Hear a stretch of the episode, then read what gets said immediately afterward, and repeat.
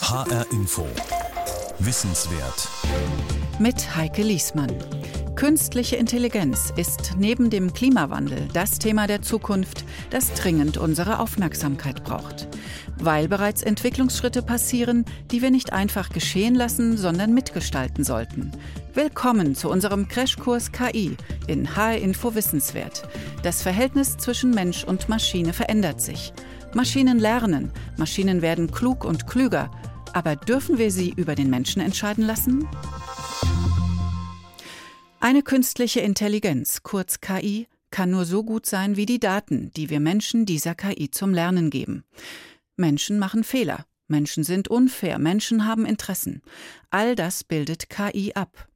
Aber KI ist auch viel schneller als der Mensch, kann unglaubliche Datenmengen verarbeiten.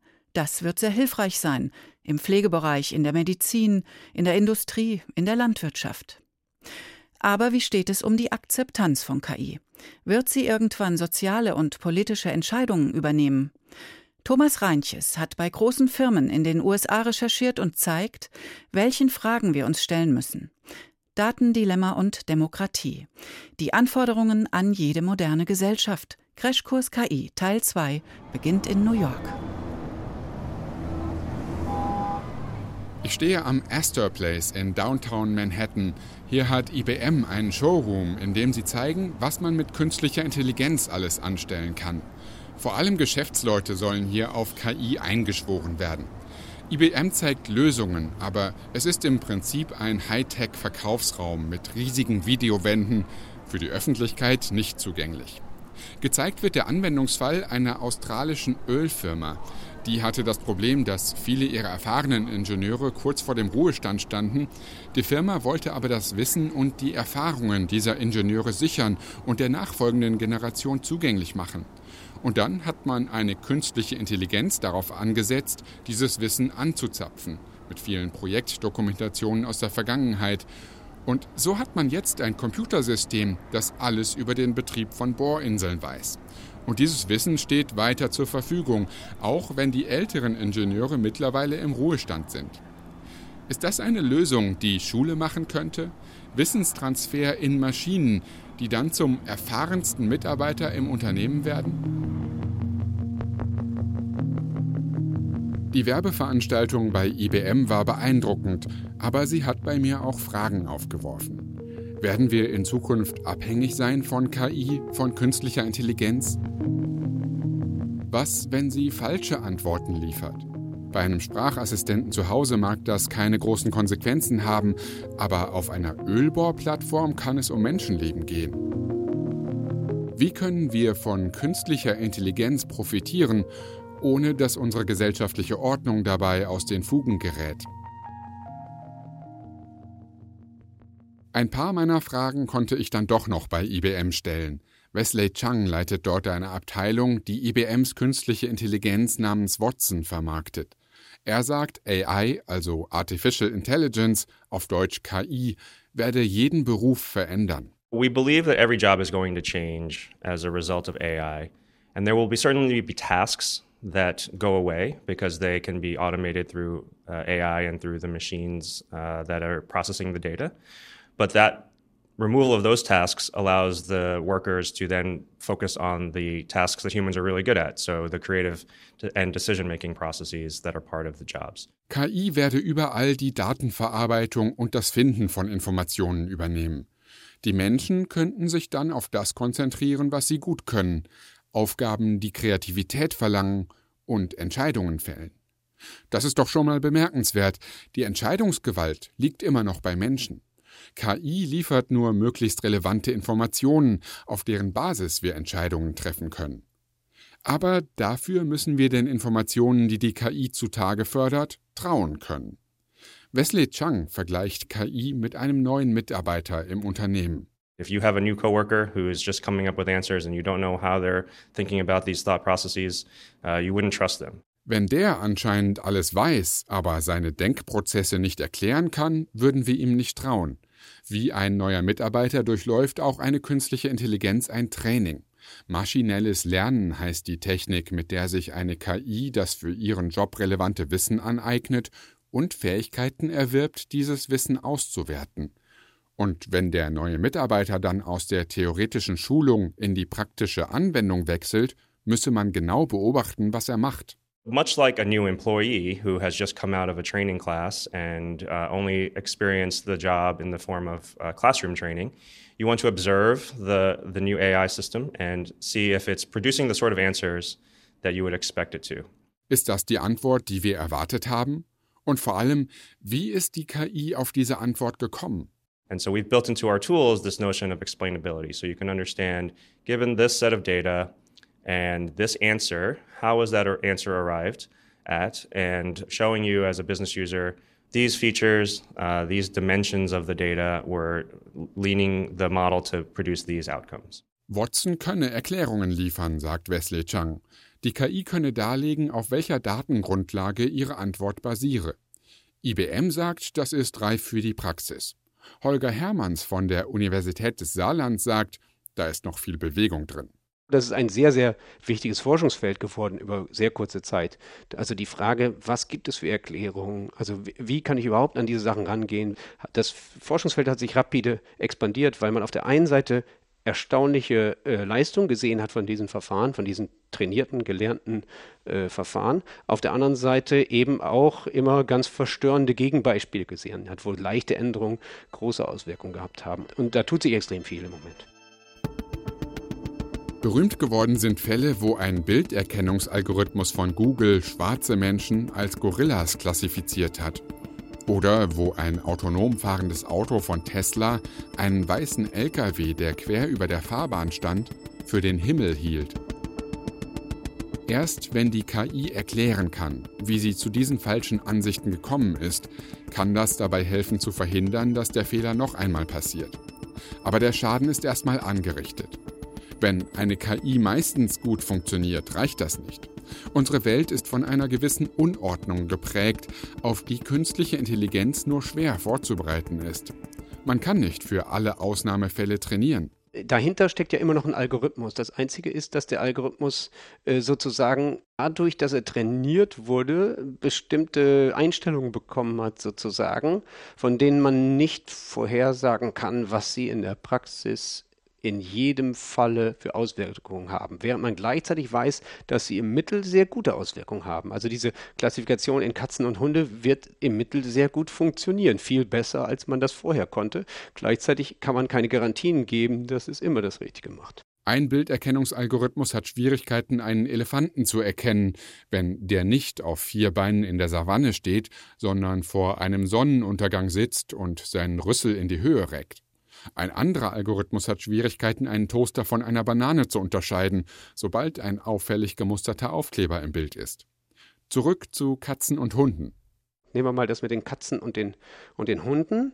Dann kann man sagen, ich will keine Erklärung, sondern ich will Robustheit. Ich will also, äh, wenn ich mir alle möglichen Bilder anschaue, die ich machen kann, dann möchte ich sozusagen Gruppen von Bildern bekommen, die alle auf Hund abbilden und alle, die auf auf Katze abbilden. Und ich möchte dann feststellen können, dass wenn ich da ein typisches Katzenbild rausnehme und das irgendwie variiere, dass sich dadurch die Entscheidung nicht verändert, solange die Variation nicht so groß ist. Also dass man, das ist Robustheit. Das ist eben nicht Erklärung, sondern es ist einfach, ich stelle fest, das System ist äh, tolerant sozusagen gegenüber kleinen Änderungen. Im Saarbrücker und Dresdner Sonderforschungsbereich Grundlagen verständlicher Softwaresysteme arbeitet Holger Hermanns unter anderem an der Frage, wie Algorithmen Garantien geben könnten. Möglich wäre es durchaus, dass ein autonomes Auto dasselbe Sicherheitsniveau erreicht wie die Algorithmen in Flugzeugen oder Kernkraftwerken. Es komme darauf an, wie die künstliche Intelligenz trainiert wird und welche Standards wir fordern. Wenn man, das, wenn man das extrem vorsichtig macht, dann kann man sogar statistische Garantien geben. Das einzige Problem ist, in der Praxis macht das niemand. Ich bin auf dem East River unterwegs in New York. Wir nähern uns gerade der Williamsburg Bridge, denn ich bin auf dem Weg nach Brooklyn zum Navy Yard. Das ist ein altes Werftgelände der amerikanischen Marine. Und heute sind dort viele Büros, viele Startups und da soll es ein autonomes Fahrzeug geben, das ich mir angucken möchte.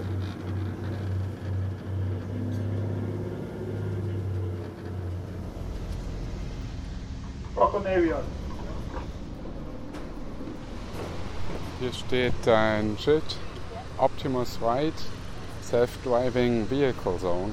Also das hier scheint die Haltestelle zu sein. Hier ist also die Trainingsstrecke. Wenig später taucht ein Elektrofahrzeug auf, das ein bisschen aussieht wie ein verlängertes Golfkart. Es parkt rückwärts ein, aber wird dabei von einem Mann in Warnweste eingewiesen. Ganz autonom funktioniert es also noch nicht. Ich setze mich in die zweite von drei Reihen mit jeweils zwei Sitzen.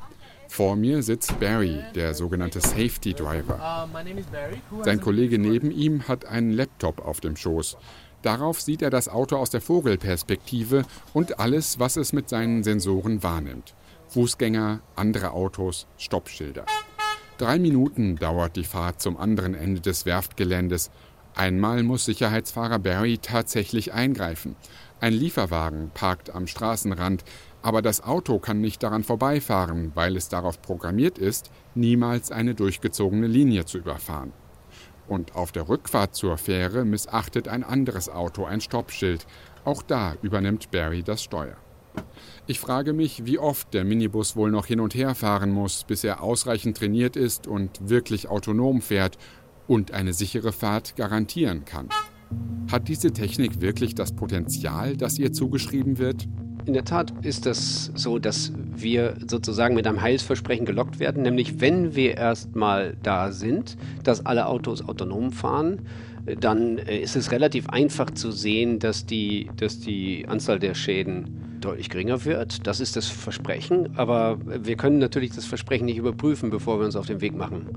Und äh, ich sage jetzt gleichzeitig auch, dass es eine gute Idee ist, Forschung und Innovation nicht einfach mit Argumenten zu töten, äh, die sagen, ach, da wollen wir sowieso nicht hin. Ich finde es gut, dass daran geforscht wird und auch, dass in der Tat sich, sich sehr, sehr schlaue Leute heutzutage massiv darüber Gedanken machen, ob das eine gute Idee ist, wie wir das besser machen können und so weiter. Also ich finde den Innovationsschub, den wir dadurch bekommen, sehr, sehr gut, aber ich glaube nicht an die Vision. Der Saarbrücker Informatikprofessor Holger Hermanns wirft also die Frage auf, ob KI-Startups die Entwicklung in eine Richtung treiben, die lohnenswert ist. Deren Vision ist oft, es wird sicherer, besser, einfacher zu bedienen, ein Gewinn für die Menschen. Tatsächlich wird es zunächst erst einmal fragwürdiger, unsicherer und intransparent sein. Aber verlockend klingen die Visionen schon. Langfristig hoffe ich, dass die künstliche Intelligenz uns hilft, ähm, viele der gesellschaftlichen Probleme, die wir heute haben, äh, auch zu lösen. Christian Ehl, Start-up-Unternehmer aus München. Wir sind momentan in einer Situation, wo es einfach immer schneller geht ähm, und wir immer schneller Ressourcen verbrauchen und wir immer versuchen weiter zu springen. Ne? Und ich glaube, dass wir ohne eine grundlegende Veränderung dort ähm, einfach Gefahr laufen zu überhitzen, sowohl der Mensch an sich als auch die Gesellschaft als auch die Umwelt, im wahrsten Sinne des Wortes die Umwelt. und äh, ich denke mir, äh, da, da müssen wir neue Wege gehen. Und die Technologie, die künstliche Intelligenz schafft uns neue Möglichkeiten, ähm, einfach äh, Dinge vorherzusehen, äh, Dinge effizienter zu machen, ähm, Dinge anders zu machen. Ähm, und ich hoffe, dass wir das, den Weg finden, das eben richtig einzusetzen. Christian Ehl stellt sich beispielsweise noch intelligentere Navigationssysteme vor. Ein System, das nicht nur Staus einkalkuliert und zwischen kurzen, schnellen oder schönen Strecken unterscheidet, sondern das beispielsweise verschiedene Verkehrsmittel integriert. Von A nach B mit der Bahn, dann weiter mit dem Mietwagen oder dem E-Roller oder vielleicht irgendwann mit einem Flugtaxi. Welche Strecke ist die schnellste? Welche ist die energiesparendste oder die billigste? Das ist eine Art, künstliche Intelligenz eher übergreifend einzusetzen, aber Christian Ehl stellt sich vor, dass die Technik auch in die Details vordringt. Das kann zum Beispiel eine Bremsberechnung sein. Wie ist der optimale Bremsweg, um Energie zu sparen? Da kann die künstliche Intelligenz die Daten von der Bremse abgreifen und jetzt nur diese Bremse quasi optimieren. Und das ist nur ein kleiner Baustein in dem komplexen Mobilitätssystem. In ganz anderen Einsatzbereichen könne KI ebenso für Optimierung sorgen. Christian Ehl erarbeitet in einem Projekt mit den Vereinten Nationen Lösungsansätze. Um zum Beispiel Energieversorgung ähm, in Stellen in Afrika anzubieten, äh, die heute wirtschaftlich fürs Unternehmen nicht möglich sind. Also wie kann ich erkennen, ähm, oder wie kann ich Systeme schaffen, die dann effizienter arbeiten. Ähm, da setzen wir künstliche Intelligenz ein oder äh, bei Früchten zum Beispiel, wann ist der richtige Zeitpunkt, eine Frucht zu ernten, äh, dort eine Sensorik zu schaffen, dass man weiß, ah, ich kann noch zwei Wochen warten oder ich muss, ähm, ich muss jetzt zusätzlich Wasser hinzugießen, damit die Frucht gut gedeiht, ne? ähm, damit der Mensch quasi ähm, dort einfach noch effizienter wirtschaften kann und den Boden und die Umwelt weniger belastet. Das sind so ähm, zwei Beispiele, gibt es noch viele andere Beispiele, wo man einfach versucht, die Technologie zu nutzen, um den Menschen noch bessere Werkzeuge an die Hand zu geben. Wissenschaftler nutzen künstliche Intelligenz beispielsweise, um auf Luftbildern Anzeichen für Sklavenhaltung zu entdecken oder in Finanzströmen Anhaltspunkte für Zwangsprostitution zu finden. Christian Ehl selbst hat ein Start-up gegründet, das künstliche Intelligenz und häusliche Pflege zusammenbringen will. Und zwar entwickeln wir dort einen virtuellen Pflegeassistenten, weil offensichtlich ist die Gesellschaft ja momentan überfordert ähm, mit der Pflegesituation. Äh, das heißt, die Qualität der Pflege ist ähm, oftmals ähm, nicht wirklich gegeben, die finanzielle Belastung enorm für den Menschen und auch für die Gesellschaft. Und da überlegen wir, Systeme zu schaffen, die den Menschen helfen, einfach länger unabhängig zu Hause zu sein. Das System soll genau das tun, worin KI gut ist. Muster erkennen. In diesem Fall Verhaltensmuster. Man kann halt schnell erkennen, wenn irgendwelche Muster sich verändern. Zum Beispiel äh, der Mensch bewegt sich langsamer oder steht nicht mehr aus dem Bett auf. Ne? Und damit können dann die Familie aktiviert werden oder informiert werden, sich vielleicht intensiver zu kümmern. Und man kann auch Notfallsituationen auslösen, dass man sagt, okay, da bewegt sich nichts, irgendwas ist da komisch, ich kriege keine Rückmeldung, ähm, um quasi den Menschen besser zu betreuen, wenn der noch zu Hause ist. Idealerweise würde ein solches System eine gefährliche Situation vorhersehen, bevor sie eintritt. Aber was heißt das für die Pflegeperson? Null Privatsphäre? Für den breiten Einsatz der KI, wie Christian Ehl ihn sich vorstellt und auch Wesley Chang von IBM und viele andere, braucht es sicherlich noch einiges an technischem und auch gedanklichem Fortschritt. Die KI braucht einfach eine Akzeptanz in der Gesellschaft. Wenn KI Eingang finden soll in gesellschaftliche Prozesse, dann muss die Gesellschaft sie zunächst einmal akzeptieren. So, ein Arzt vertrauen wir ja auch nicht einfach, weil er ein Arzt ist, sondern wir wissen, der hat eine gewisse Ausbildung gemacht. Ne, das sind die Trainingsdaten. Dann hat er eine Zertifizierung ne, als Doktor und er wird quasi auch bewertet immer wieder. Ne, das heißt, ich weiß, ich kann zu diesem Arzt gehen und dem kann ich vertrauen. Diese Mechanismen müssen wir jetzt für die künstliche Intelligenz auch entwickeln und müssen sagen, okay, ähm, wie ist die trainiert worden, was hat die eigentlich für einen Zweck, ne? die wird bewertet ne? und dann kann ich auch sehr leicht eine Entscheidung treffen, diese künstliche Intelligenz, der vertraue ich ne? oder diese künstliche Intelligenz, der vertraue ich nicht, mit der will ich nichts zu tun haben, die schalte ich vielleicht sogar auch ab.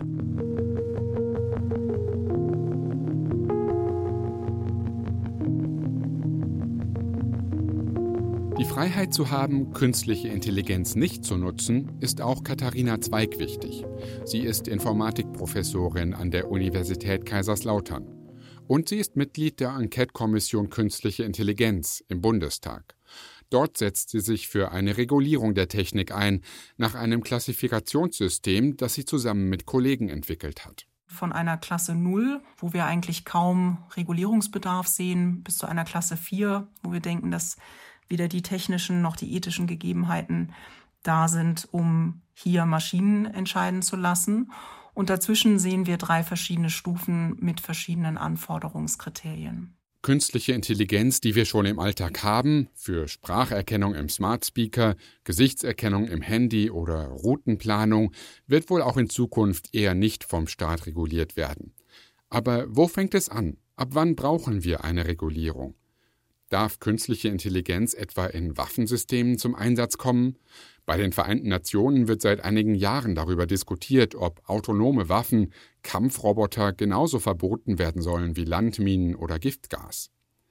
Aber zwischen vollkommen harmloser und extrem gefährlicher KI gibt es Spielraum für verschiedene Einsatzbereiche. Beispiel eine Bank setzt künstliche Intelligenz ein, um über Kreditanträge zu entscheiden. Bei der Kreditwürdigkeit würde ich sagen, sind wir tatsächlich in einem Bereich, wo wir deutlich besser aufpassen müssen. Denn ob man einen Kredit bekommt oder nicht, das entscheidet ganz wesentlich über gesellschaftliche Teilhabe und ähm, Lebenschancen. Hier ist auch die Möglichkeit relativ groß, dass diskriminiert wird. Und da, das wäre für mich auf jeden Fall eine Art von Software und ein Anwendungsbezug, bei dem man ganz genau hingucken muss. Und da ist noch ein Bereich, bei dem wir genau hinschauen sollten, die Vergabe von Arbeitsplätzen. Amazon hat mit einer künstlichen Intelligenz experimentiert, die Lebensläufe von Bewerbern und Bewerberinnen automatisch bewerten sollte. Aber weil die KI anhand von Karrieren der bisherigen Angestellten trainiert worden war, räumte sie Männern größere Chancen ein als Frauen. Die künstliche Intelligenz hat Frauen genauso diskriminiert wie die menschlichen Entscheider zuvor. Gleichermaßen könnte eine Kredit-KI denken, dass Männer kreditwürdiger sind, weil womöglich in der Vergangenheit mehr Männer Kredite bekommen haben als Frauen. Aber wenn man eine solche Voreingenommenheit kennt, könnte man sie dann bei künstlicher Intelligenz nicht gezielt abschalten, sodass sie am Ende ausgewogener entscheidet als Menschen? Theoretisch ja, sagt Katharina Zweig. Aber dazu muss man sie sehr sorgfältig konstruieren und das sollte man eben auch nachweisen. Und mir sind eigentlich kaum Studien bekannt, wo die Entscheidungsgüte einer Maschine ganz explizit mit der Entscheidungsgüte eines Menschen verglichen wird. Also ja, das könnte so sein, aber ich finde, bevor zum Beispiel Staat solche Systeme einsetzt, müsste eben gemessen werden, wie schlimm war denn vorher die Entscheidungsgüte von Menschen und ist sie jetzt wirklich besser geworden dadurch, dass Maschinen unterstützen oder die Entscheidung selbstständig treffen? Eine unabhängige Beurteilung einer KI ist heute oftmals nicht möglich, weil die Unternehmen, die sie entwickeln, die Systeme als ihr geistiges Eigentum betrachten. Hier müsste die Politik ganz klar mehr Transparenz fordern, beispielsweise eine Dokumentation darüber, wie die KI trainiert wurde. Und auch einfordern, dass die KI Erklärungen zu ihrem Vorgehen mitliefert. Katharina Zweig ist aber skeptisch, ob eine solche Regulierung ausreichend wäre, damit die Angst vor künstlicher Intelligenz einer breiteren Akzeptanz weicht. Eine Erkenntnis, die ich in den letzten Jahren hatte, ist, dass viele der Fragen rund um die künstliche Intelligenz überhaupt nicht technischer Natur sind. Denn im Wesentlichen geht es immer um die Frage, wenn wir Entscheidungen übertragen wollen an eine andere Instanz, sei es ein anderer Mensch oder eine Maschine, dann ist es vor allen Dingen wichtig, dass wir als Gesellschaft uns darüber verständigen, was denn eine gute und was eine faire Entscheidung ist. Und das sind Jahrtausende alte Fragen, ähm, die auch schwer zu klären sind. Aber tatsächlich müssen wir genau diese Fragen klären, bevor wir eine Maschine die Entscheidung überlassen. Die Entscheidung über das, was uns schon als Menschen unmöglich bis unmenschlich vorkommt, zum Beispiel, ob ein selbstfahrendes Auto bei einem Ausweichmanöver eher eine alte Dame oder eher ein Kind überfahren soll. Aber Katharina Zweig sieht auch die neue gesellschaftliche Herausforderung. Und ja, das ist positiv auf der einen Seite, denn es bedeutet, dass jeder von uns sich einbringen kann und einbringen sollte, wenn der Arbeitgeber, die Schule oder der Staat KI einsetzt, um Menschen zu bewerten. Und auf der anderen Seite ist es auch ein bisschen äh, hoffnungslos, da wir eben wissen, dass das die schwierigen philosophischen Fragen sind, die auch in den letzten tausend Jahren nicht abschließend geklärt werden können. Und das bedeutet, wir müssen uns darauf einstellen, dass wir hier viel diskutieren werden und dass wir diese Diskussion auch immer wieder wiederholen müssen. Denn wenn nur eine Gruppe einer Gesellschaft sich mit ihren Vorstellungen von Qualität und Fairness durchsetzen kann, wird es immer eine andere Gruppe geben, die damit zutiefst unzufrieden ist. Und das kann auf die Dauer nicht gesund sein für eine Gesellschaft. Für mich ist das ein positiver Ausblick. Nicht alle KI-Systeme über einen Kamm scheren und wo es drauf ankommt, Transparenz verlangen und Regulierung und vor allem eine breite Diskussion darüber führen, wo künstliche Intelligenz uns wirklich weiterbringen kann und wo wir genau hinschauen sollten. Nämlich bei der Frage, ob wir wirklich wollen, dass KI über das Leben von Menschen entscheiden darf.